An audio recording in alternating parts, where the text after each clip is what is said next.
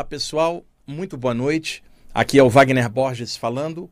Este é o programa Viagem Espiritual, aqui pelos 95.7 FM da Rádio Vibe Mundial de São Paulo, nosso programa espiritualista de todas as quintas-feiras, das 19h30 até as 20h30, onde nós falamos da questão dos chakras, as experiências fora do corpo, as questões da imortalidade da consciência e os temas espirituais em geral, sempre de forma bem universalista, sempre somando informações de forma livre e unindo as informações que vêm do Velho Oriente com o moderno Ocidente, fazendo então uma síntese inteligente e criativa que possa ajudar nos estudos espirituais de vocês que escutam e assistem o programa e que cada um de vocês tem sua linha de trabalho, seu caminho espiritual.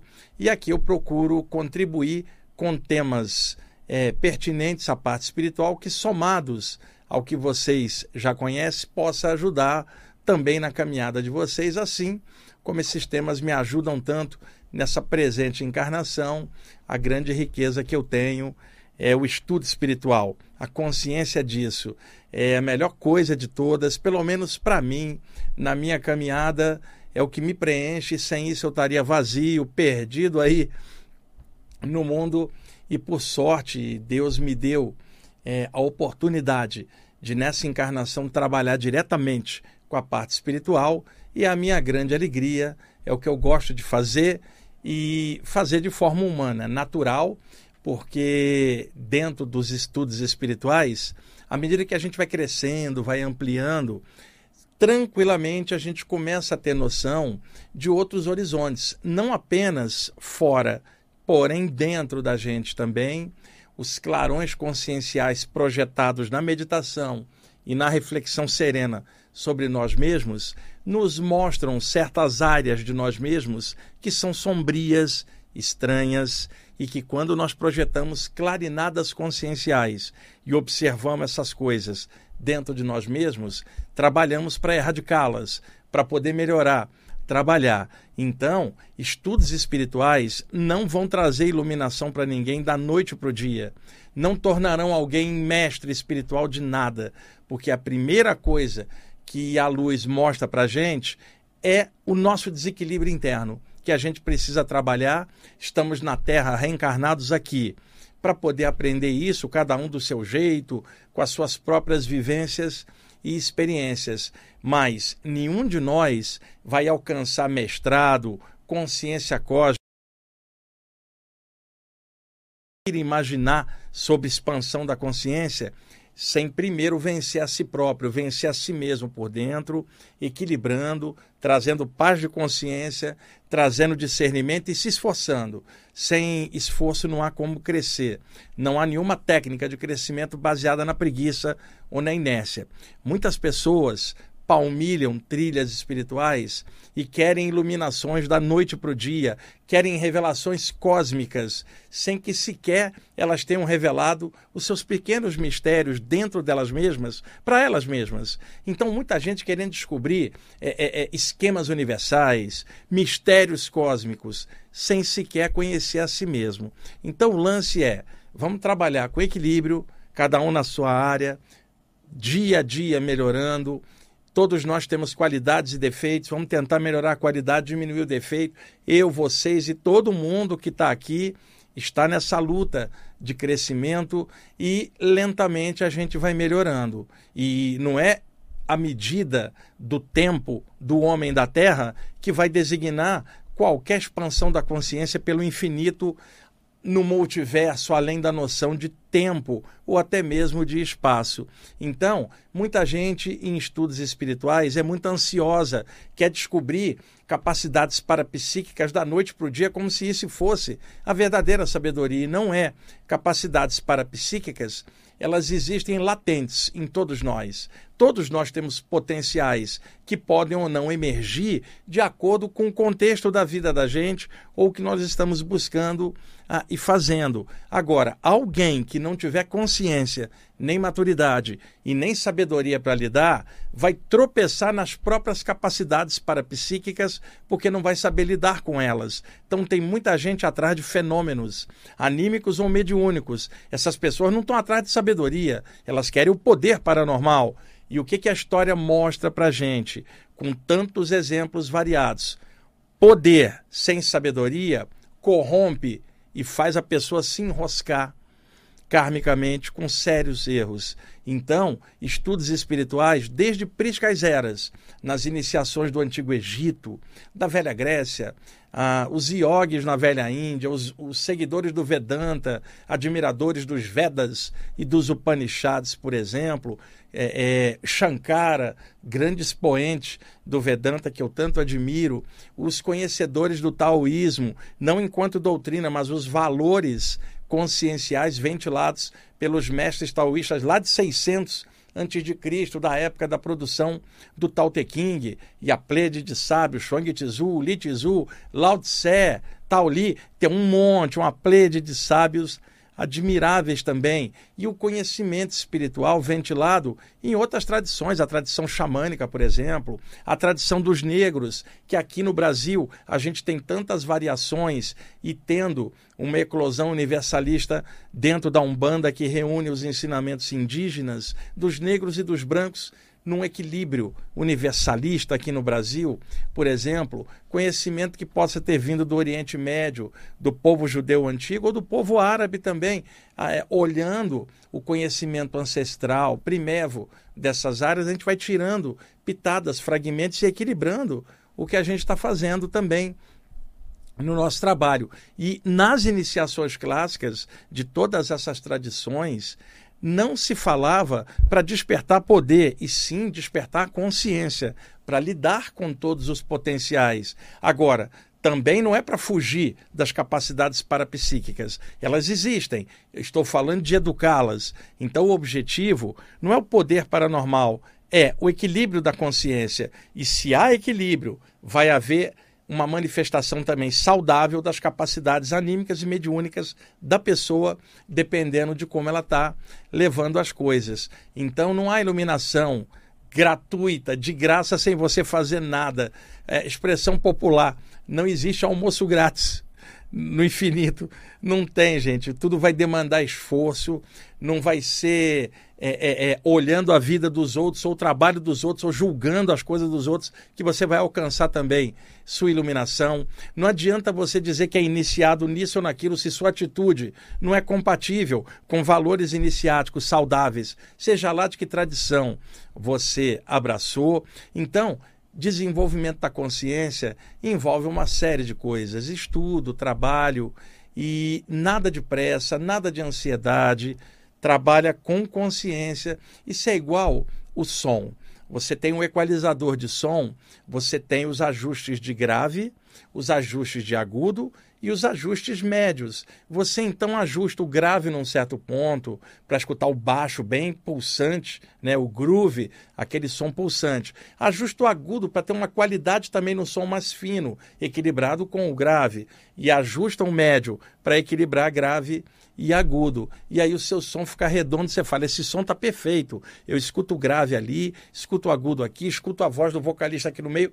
Som está redondo, está equilibrado precisamos, por característica, usando essa analogia, fazermos um equilíbrio do som da nossa manifestação, equalizar pensamentos, sentimentos e energias numa média equilibrada. É isso que estudos espirituais propõem: equalização da consciência, equilíbrio, que aí isso é chamado de despertar da consciência. Esse é o verdadeiro objetivo de qualquer estudo espiritual, de qualquer área. Os, as capacidades parapsíquicas existem, podemos somá-las, usá-las, sejam anímicas ou mediúnicas, sejam chakras ou as saídas do corpo. Tudo isso está dentro do potencial humano. Agora, como é que a pessoa lida com isso? Como uma brincadeira mística?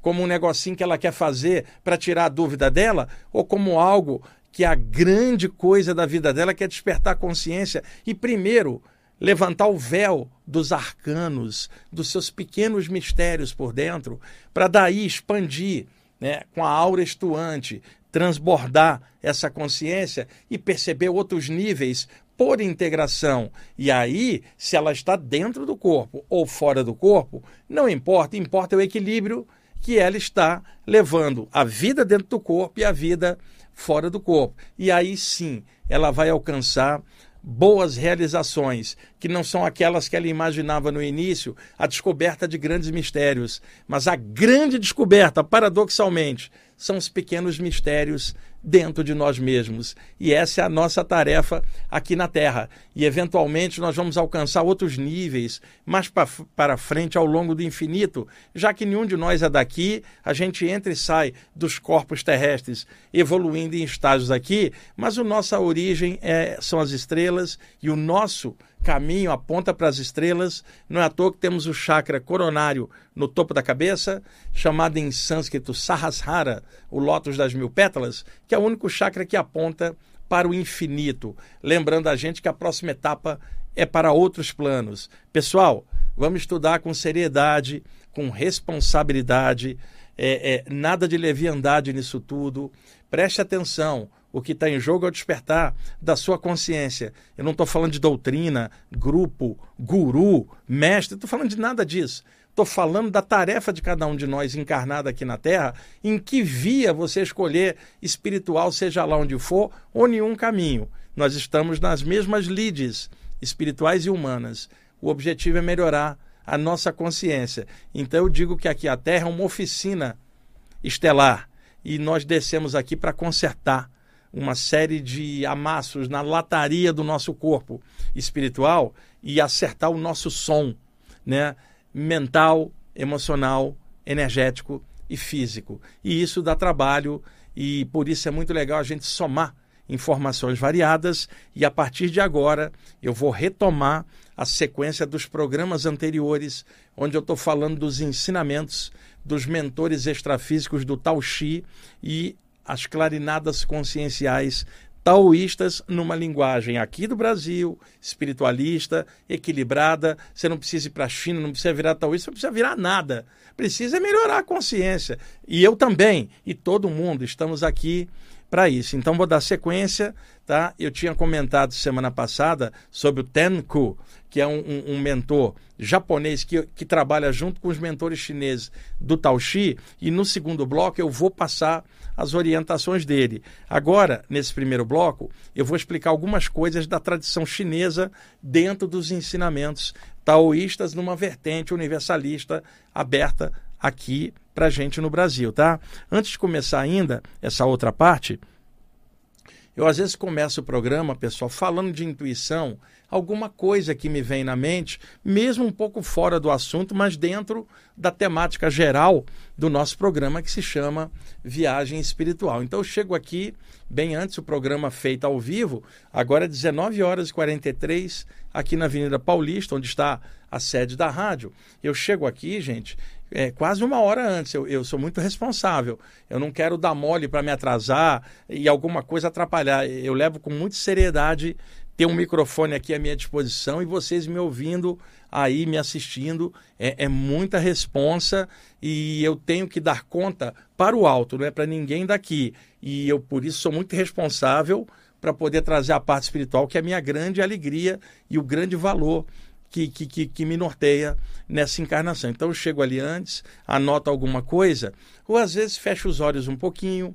faço uma pequena meditação, ou às vezes faço uma irradiação de energia. Então estava ali no, no saguão da, da rádio esperando o horário, fechei os olhos, estendi minhas mãos e comecei a dar um passe, irradiar energia dentro do saguão a, da rádio. Só para vocês terem ideia do que, que são os bastidores de um programa.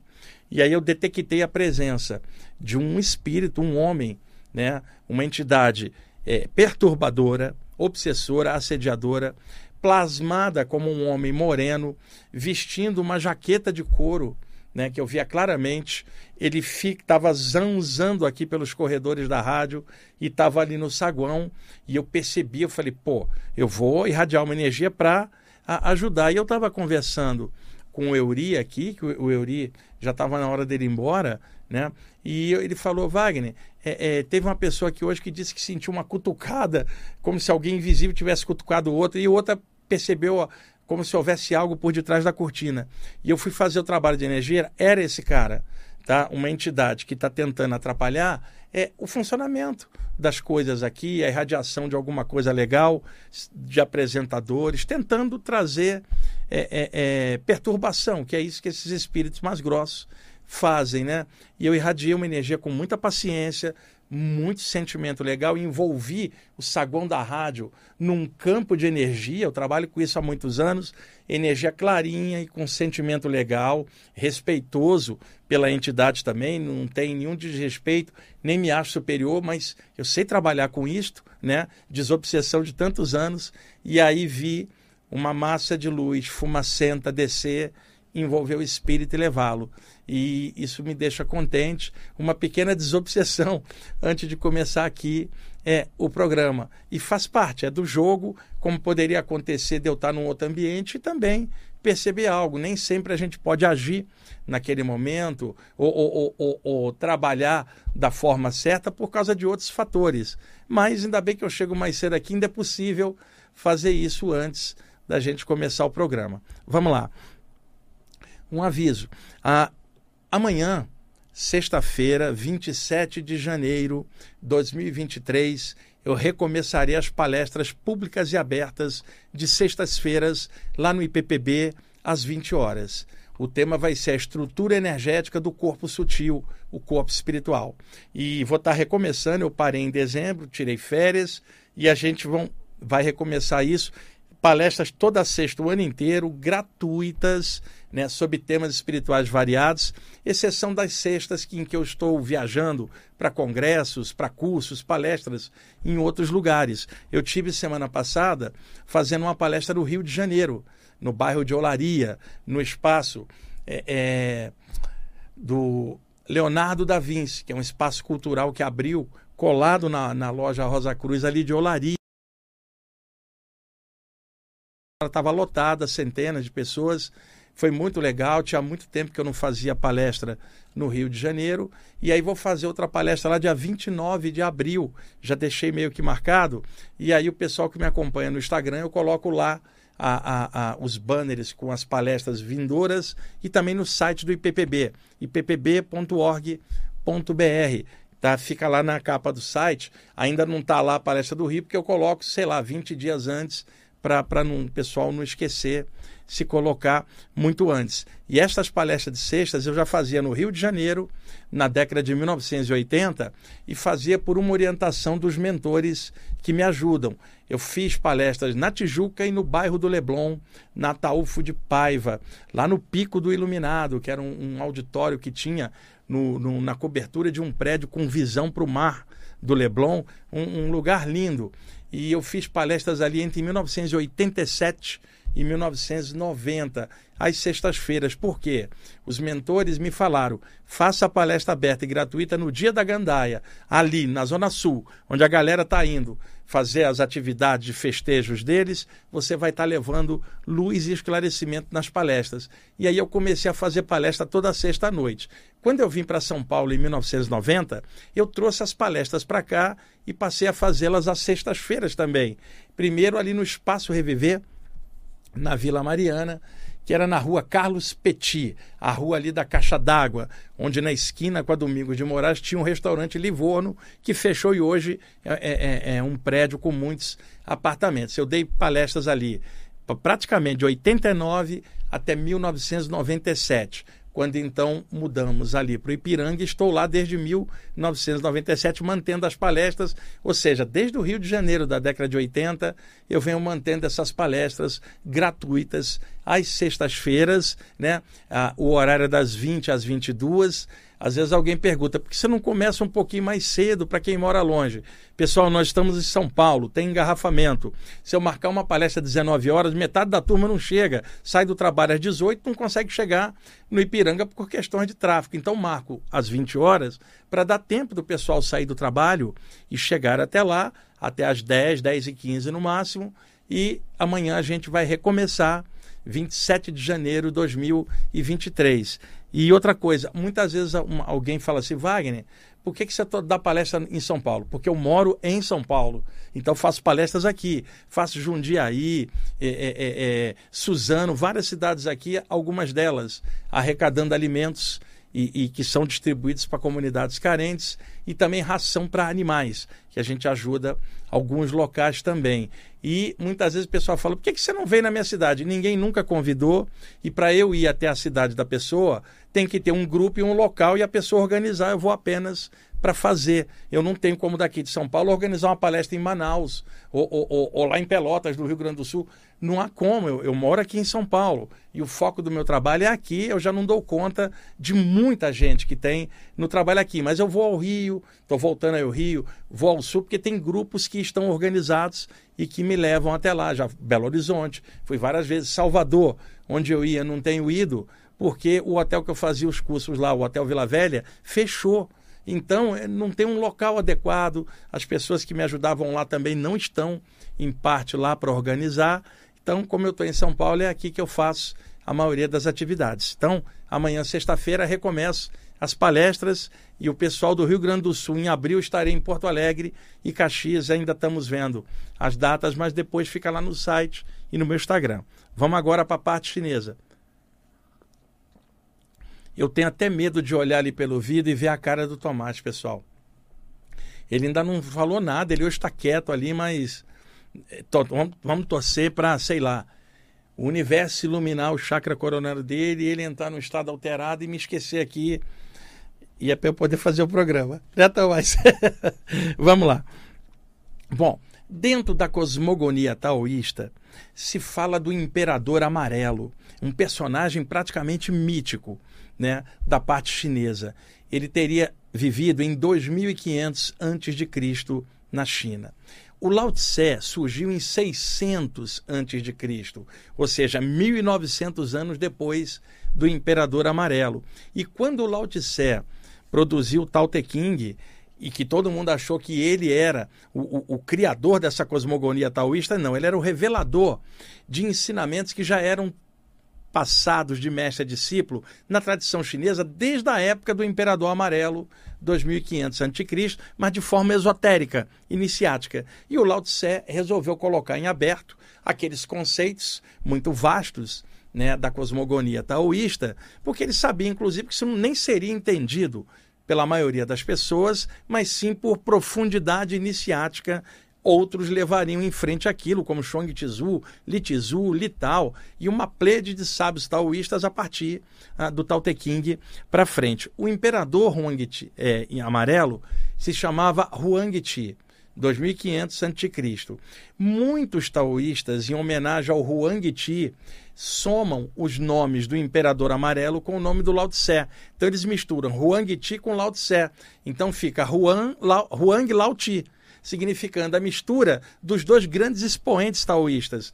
Primevo, o imperador amarelo Huang Ti, ao qual se atribui conhecimentos espirituais que se espalharam pela medicina chinesa clássica, e o Lao Tse em 600 a.C. Huang Lao Ti, quer dizer, a mescla dos dois, somando como se fosse um mantra, a consecução da junção dos nomes desses dois grandes mestres, uma vibração, Huang Lao Ti. Isso é um aspecto menos conhecido, menos externo, e que eu resolvi passar também eh, eh, para vocês, tá bom? Então, Huang Ti, praticamente o cara lá atrás, o criador do sistema. Lao Tse, o renovador, o revitalizou, revitalizador e divulgador daquilo numa nova roupagem no Tao Te King. Dois grandes mestres admiráveis, né? Bom, há também uma história de que o sábio Confúcio teria tido um encontro com Lao Tse. O Confúcio eh, tinha metade da idade do Lao Tse.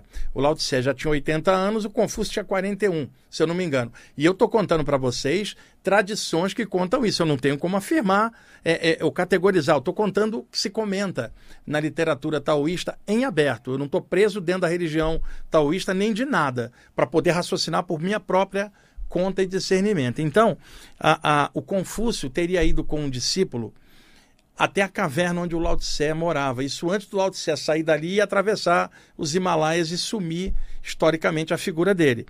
E ele então deixou o discípulo fora, entrou na caverna para fazer uma entrevista com o grande sábio Lao Tse, né? e ele passou a noite dentro da caverna com o sábio Lao Tse. Quando Confúcio saiu, os olhos dele estavam arregalados e ele vira para o discípulo e fala assim: Eu sei que não existem dragões, mas tem um lá dentro, ele se chama Lao Tse. Saiu dali, nunca mais quis comentar o que, que rolou no encontro entre os dois e, e, e não quis comentar mais isso, e sendo que o Confúcio também um grande mestre da tradição chinesa, mas o Confúcio, mais ligado à etiqueta das coisas, à parte ética é, é, chinesa, sabe? Um cara fantástico. Já o Lao Tse, voltado para o lado espiritual, a cosmogonia dele natural, muito mais ampla. O Confúcio também era bom, mas o conhecimento do Confúcio estava dentro da sociedade chinesa. O conhecimento do Lao Tse transcendia aquilo tudo para o infinito. Mas dois grandes mestres, sem dúvida. Vamos lá. É, existe no taoísmo também uma correlação dos cinco sentidos com os cinco órgãos da parte média do corpo. Vocês se lembram que eu falei semana passada para vocês, ou na anterior, sobre a divisão dos cinco elementos associados aos cinco órgãos da parte média do corpo, que seria, repetindo para vocês lembrarem, o fígado seguraria o efeito da raiva, o pulmão segura a emoção da tristeza, Rins segura a emoção do medo.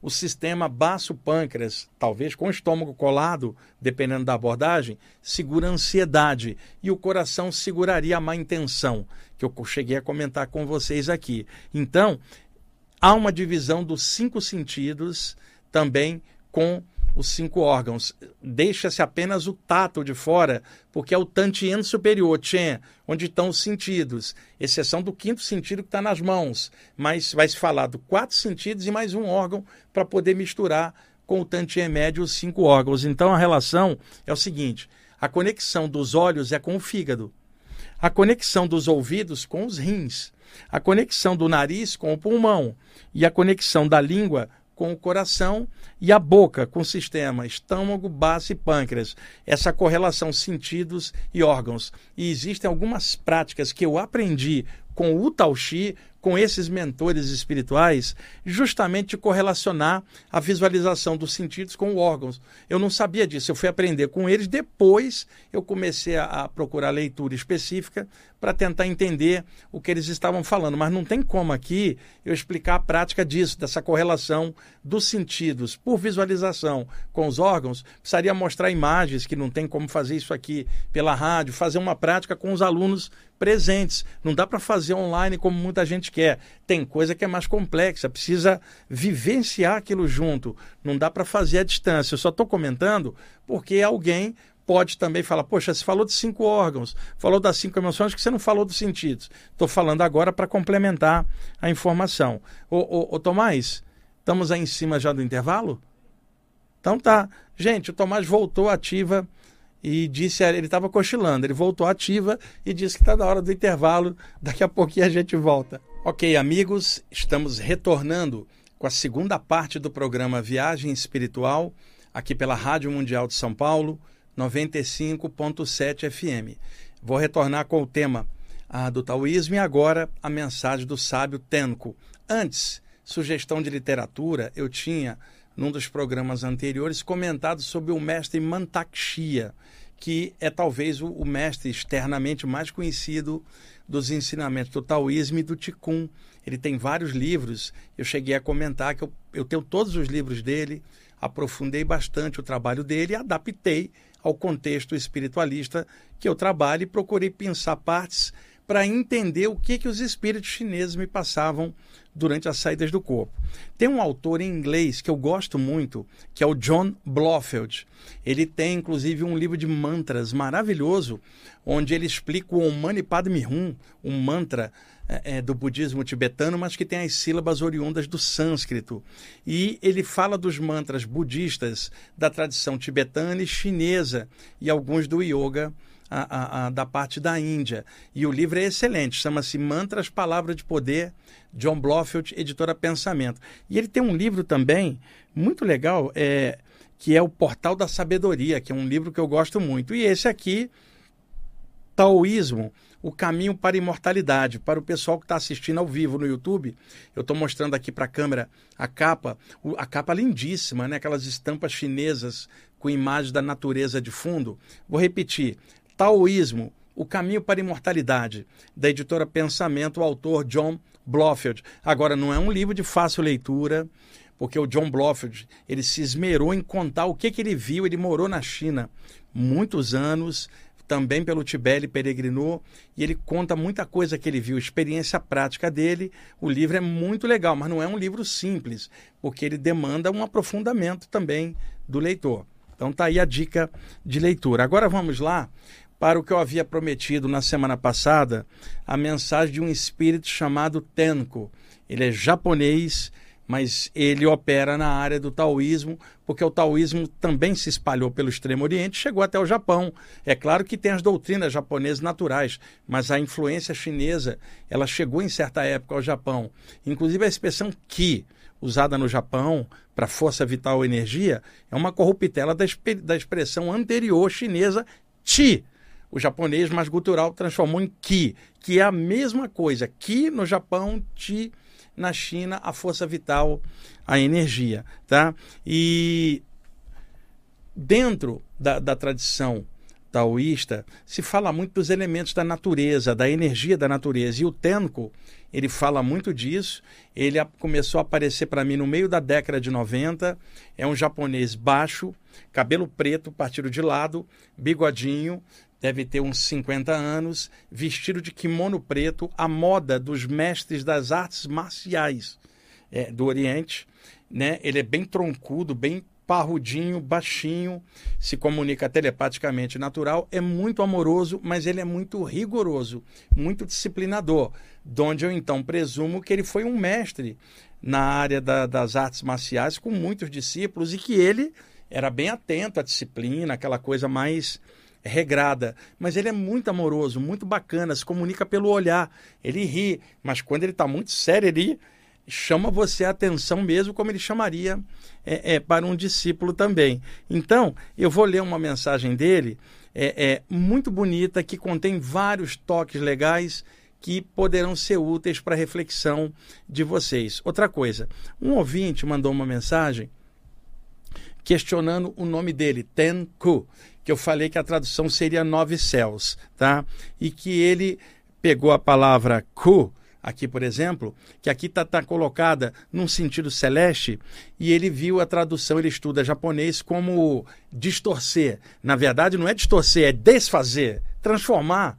Está se falando de um mestre que desfaz o ego do discípulo, expandindo sua consciência para o céu. Tenku, nove céus, planos siderais. E aí ah, eu fui pesquisar um pouquinho hoje para ver se eu não estava falando besteira. Não estava, não, pessoal. Tem vários dialetos no Japão.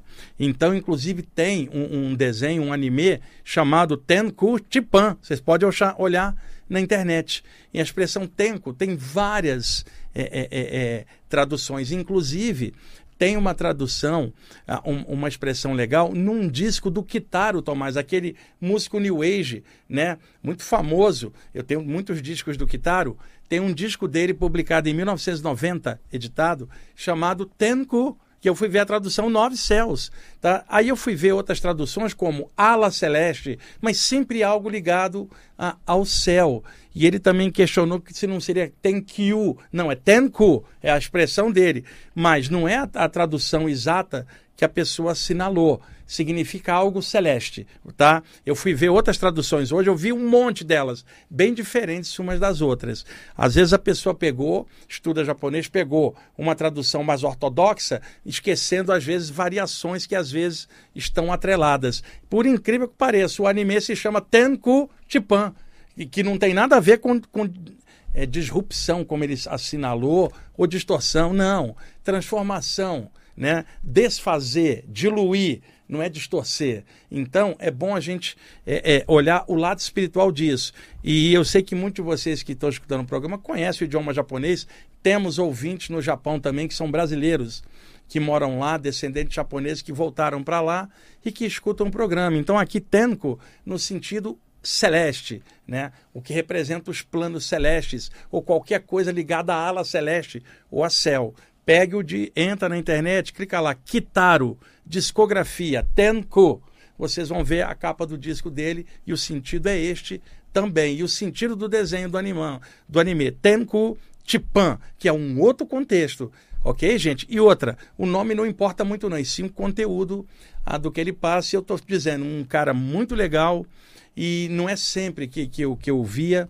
Ah, outra coisa, ele não gosta da atmosfera da cidade grande. Falou isso para mim várias vezes, Tomás, de que ele não sabe como é que a gente aguenta viver na cidade grande. A poluição, principalmente, ele percebe claramente e ele gosta muito de coisas da natureza. Provavelmente porque ele viveu no Japão, num ambiente mais natural, ou num templo ligar lá nas montanhas ou em algum lugar, mas ele não gosta de aglomeração das cidades grandes. Falou para mim várias vezes que a gente fica muito intoxicado pela poluição e que o contato com a natureza nos ajuda a recarregar a parte física, porque nós somos espíritos, pessoal. Não, nossa natureza não é o plano físico, nem floresta, nem cidade. Nossa natureza é o infinito, mas nós estamos encarnados e o corpo tem as suas condições e limitações. Então, estar perto de ambiente de natureza recarrega o corpo, desintoxica. A gente na cidade grande, muita gente junta, não é só poluição no sentido do ar, mas também poluição psíquica, formas mentais gravitantes, violência, essa coisa toda. Mas a, a vida trouxe a gente aqui para a cidade grande, pelo menos a mim, ao Tomás e muitos de vocês que estão ouvindo o programa, ou outras cidades grandes como Rio, Porto Alegre, Salvador, Curitiba e Fortaleza. Tem um monte de cidades grandes ah, no Brasil, né? E muita gente está morando aí, onde a vida levou, e outros estão no interior. Vai do que karmicamente a pessoa precisa viver.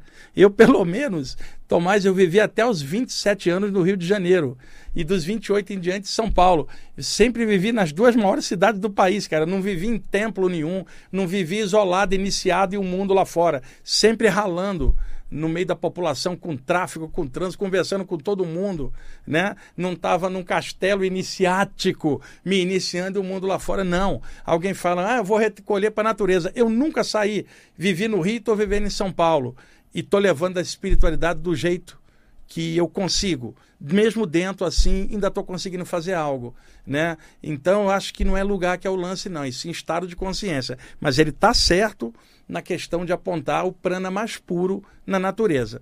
Então, aqui uma mensagem que ele passou, eu vou lê-la e pontuar para vocês também está no livro Viagem Espiritual, volume 3, editora universalista.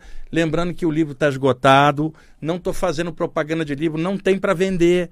O livro que eu indiquei, Taoísmo, aqui, é da editora Pensamento, não tem nada a ver, porque às vezes tem ouvinte chato. Ah, esse cara quer vender livro. Não, não quero vender livro, não. Eu estou indicando bibliografia para vocês pesquisarem por conta própria e em frente. O texto aqui está num livro esgotado, não é um livro que se vende, inclusive, tá bom? Vamos lá. O Tenku aconselha: saiam de si mesmos, expurguem o próprio ego e deixem a esperança fluir com vocês. A natureza é sábia e os dotou da imortalidade e brilho. O poder sempre está no ar e na terra. Portanto, Tomem posse da energia benfeitora e fiquem milionários em si mesmos. Repartam a si mesmo com a vida. Não neguem a si mesmo. Quando ele fala que o poder está sempre no ar e na terra, o poder do ar é o yang, o poder da terra é o yin, e ele está falando do ponto de equilíbrio. É grande o prazer de comungar com o equilíbrio vital da criação. Olha bem, Tomás, a linguagem dele, bem naturalista, que bonita. Ó. O bambu geme ao sabor do vento. A ave voa logo ali a água corre, tudo vive e evolui.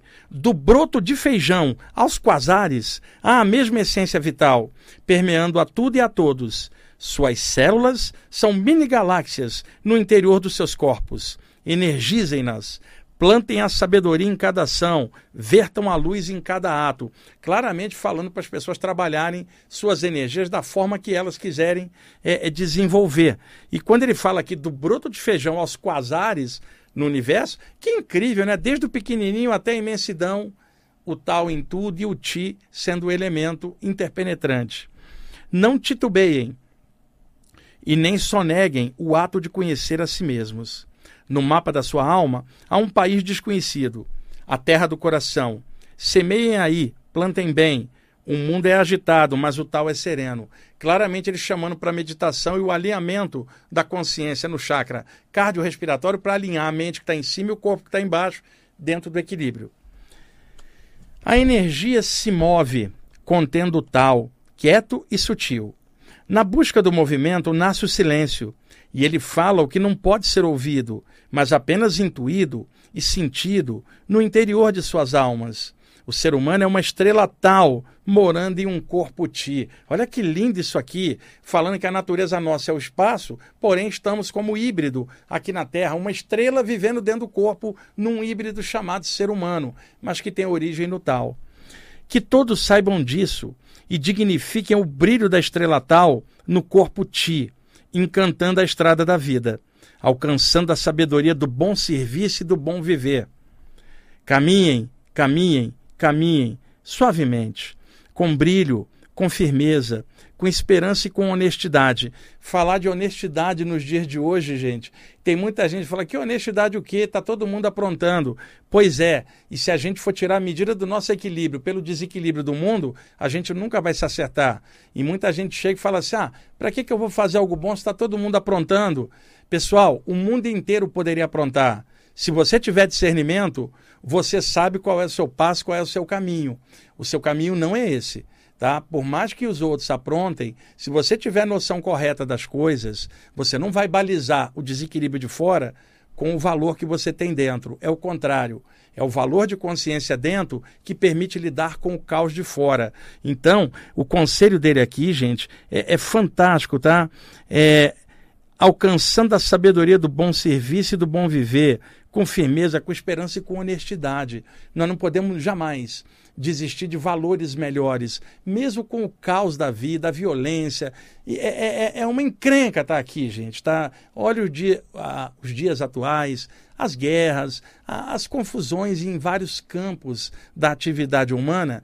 E de vez em quando a pessoa fala: ah, não vale a pena mexer com nada e tal. Vale muito a pena. Nem que o mundo estivesse despencando, você ainda teria que melhorar. É seu o processo, é interno, independe do mundo lá fora. Faz o que você veio fazer de melhor. E mesmo que ninguém entenda, mesmo que o mundo não compreenda, não interessa. Se você sabe dentro de você mesmo, continua. A sua tarefa não é para que os homens a fiquem julgando. Quem pode olhar você é o tal, o absoluto, o todo, o eterno, que conhece profundamente a cada ser. Não é nenhum ser humano aqui da Terra cheio de julgamento, olhando qualquer coisa trabalha com honestidade, mesmo que muitos não tenham esse valor, é uma coisa que a gente tem que trabalhar, principalmente em dias difíceis. Não estraguem sua caminhada no mundo com atitudes mesquinhas. Sejam grandes, pois o tal é grande e o ti é o seu veículo. Não sigam ideias ruins, saiam de si mesmos, busquem um contato consigo mesmos, resistam ao mal, digam não ao que é péssimo na terra, só é mestre quem domina o ti. Preparem-se, desenvolvam-se, trabalhem. Gente, é clara a mensagem dele, né? Ele é um mestre de artes marciais.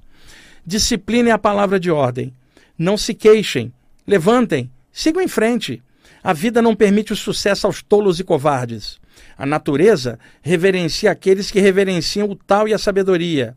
Repito, digam não ao mal, Reajam enquanto é tempo, antes que a morte venha lhes cobrar o devido ajuste evolutivo.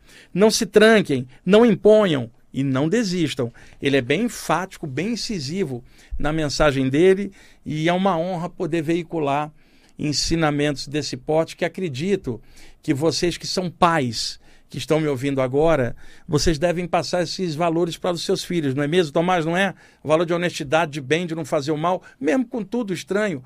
Tomás não é assim que um pai e uma mãe consciente tenta educar os filhos, pelo menos tenta. Então acredito que vocês que são pais ou educadores que estão ouvindo aqui, não há nem o que contestar o que ele está falando. Agora, sempre tem alguém que, que vai tentar distorcer um ensinamento desse. Ah, não vale a pena, está todo mundo aprontando. Sim, e daí? Ah, cada um com seu nível de consciência, sua responsabilidade. Faz o seu. Se puder, ajuda, mas faz o seu porque uma pessoa desequilibrada não tem como ajudar o mundo em nada. Então, primeiro ponto, se equilibra e ficando bem você transborda e ajuda. Tá? Mas primeiro, se ajude. Eu conheci gente que até distribuía alimentos para comunidades carentes e outras coisas boas, mas no trato pessoal estavam deprimidas. Elas se realizavam ajudando o próximo, mas elas não trabalhavam elas mesmas por dentro. Então, faziam caridade para fora e não faziam consigo mesmos. Caridade, equilíbrio, gente, tá? Ajuda fora porque você se ajudou dentro e estando bem você irradia bem. Vai lá, distribui alimento, distribui tudo. Agora, melhora a tua própria consciência por você mesmo e não dependa da atividade externa para você ser feliz por dentro. Os brotos são vivos e têm muita vitalidade. Sejam como os brotos do tal, levem vida e vitalidade em seus caminhos. Aqui ele fez uma analogia, uma metáfora. Ele aconselhou para mim, tá? Não está aqui no texto, para consumir broto de bambu ou broto de feijão cru, ô, ô Tomás, porque tinha muita fibra e desintoxicaria o, o, o ti, por dentro. Então ele fez a metáfora de brotos de feijão ou broto de bambu, né, com brotos do tal, sejam como brotos, ou seja, limpos, né, renovadores, desintoxicantes e levem vida e vitalidade em seus caminhos. Tal Shi e Tenko e as nove equipes de apoio extrafísico lhes revelam a verdade dos nove mundos e ela é amor puro o sensei, que é ele, né, gente, um mestre de artes marciais, o sensei se despede, cantando alegremente e dizendo a todos que encontrou uma turma de pessoas que agem em nome dos nove planos celestiais.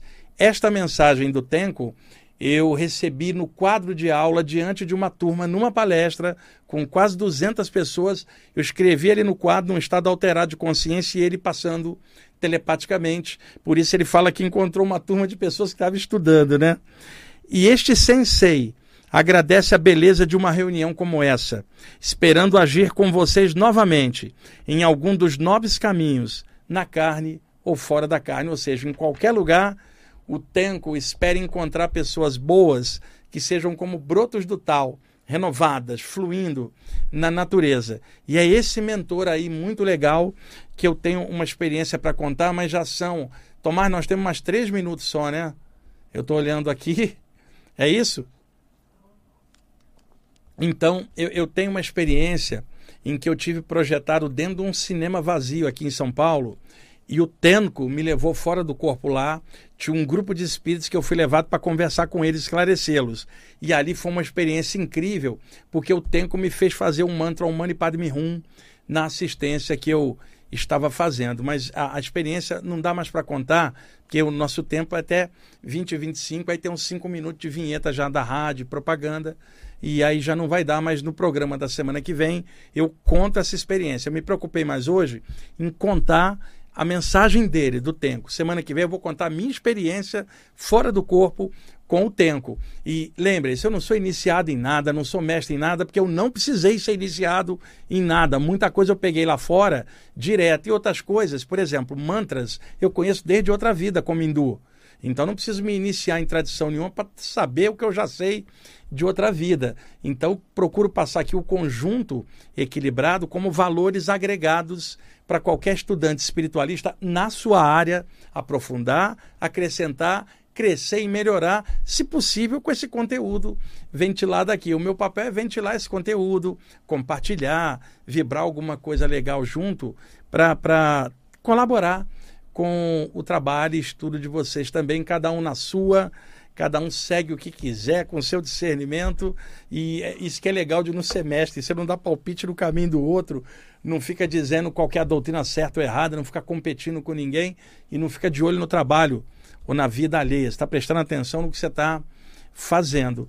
E essa parte taoísta, então eu vou concluí-la no programa da semana que vem com a mensagem do Tenko e mais alguns apontamentos que o, o grupo do Tauxi me ensinou lá fora e eu corri atrás com leitura adjacente aqui para poder entender o que, que eles estavam falando, porque era uma maneira diferente de passar informação. E passar isso aqui numa rádio em aberto, gente, um tema com essa profundidade, sem estar tá preso a uma doutrina X ou Y, é uma honra, é muito legal poder está fazendo isso. Eu sei que é, é, uma coisa meio que diferente essa abordagem, mas aí que está legal. Para que ficar falando tudo que outros estão falando? É melhor trazer coisas diferentes para poder é, acrescentar. E aí, semana que vem, eu vou concluir essa série de programas sobre os ensinamentos do Tao Xi, baseado no taoísmo, mas dentro de uma cosmogonia espiritual, extrafísica, adaptada de forma espiritualista e aberta aqui para vocês. Tomás, estamos em cima? Tá, então eu vou mandar o Tenco conversar com o seu Tomás lá fora do corpo para ver se ele não adianta mais o relógio, o programa termina rápido. Né, Tomás? Gente, muito obrigado por vocês estarem ouvindo e assistindo o programa. Até mais.